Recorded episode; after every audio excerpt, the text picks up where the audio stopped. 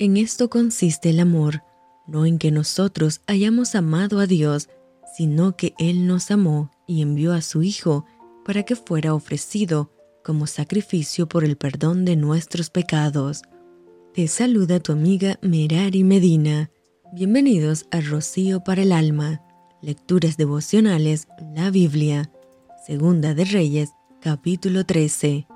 En el año 23 de Joás, hijo de Ocosías, rey de Judá, comenzó a reinar Joacás, hijo de Jehú, sobre Israel en Samaria, y reinó 17 años, e hizo lo malo ante los ojos de Jehová, y siguió en los pecados de Jeroboam, hijo de Nabat, el que hizo pecar a Israel, y no se apartó de ellos.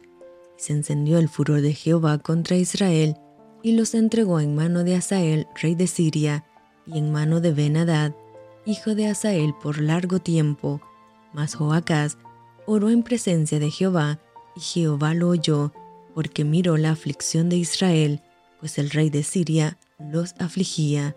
Y dio Jehová salvador a Israel, y salieron del poder de los sirios, y habitaron los hijos de Israel en sus tiendas como antes. Con todo eso, no se apartaron de los pecados de la casa de Jeroboam, el que hizo pecar a Israel, en ellos anduvieron, y también la imagen de acera permaneció en Samaria, porque no le había quedado gente a Joacás, sino cincuenta hombres de a caballo, diez carros y diez mil hombres de a pie, pues el rey de Siria los había destruido y los había puesto como el polvo para hollar. El resto de los hechos de Joacás y todo lo que hizo y sus valentías no está escrito en el libro de las crónicas de los reyes de Israel. Y durmió Joacás con sus padres, y los sepultaron en Samaria, y reinó en su lugar Joás su hijo. El año 37 de Joás, rey de Judá, comenzó a reinar Joás, hijo de Joacás, sobre Israel en Samaria, y reinó dieciséis años, e hizo lo malo ante los ojos de Jehová, no se apartó de todos los pecados de Jeroboam, hijo de Nabat, el que hizo pecar a Israel, en ellos anduvo.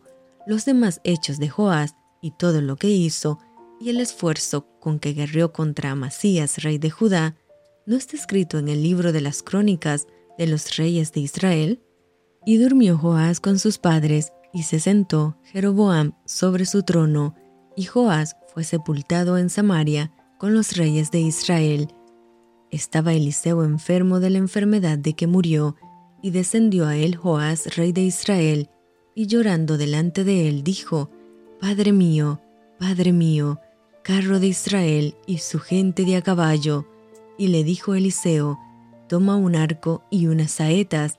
Tomó él entonces un arco y unas saetas. Luego dijo Eliseo al rey de Israel, Pon tu mano sobre el arco. Y puso él su mano sobre el arco. Entonces puso Eliseo sus manos sobre las manos del rey, y dijo, Abre la ventana que da al oriente. Y cuando él abrió, dijo Eliseo, Tira. Y tirando él, dijo Eliseo, Saeta de salvación de Jehová, y saeta de salvación contra Siria, porque herirás a los sirios en Afec hasta consumirlos.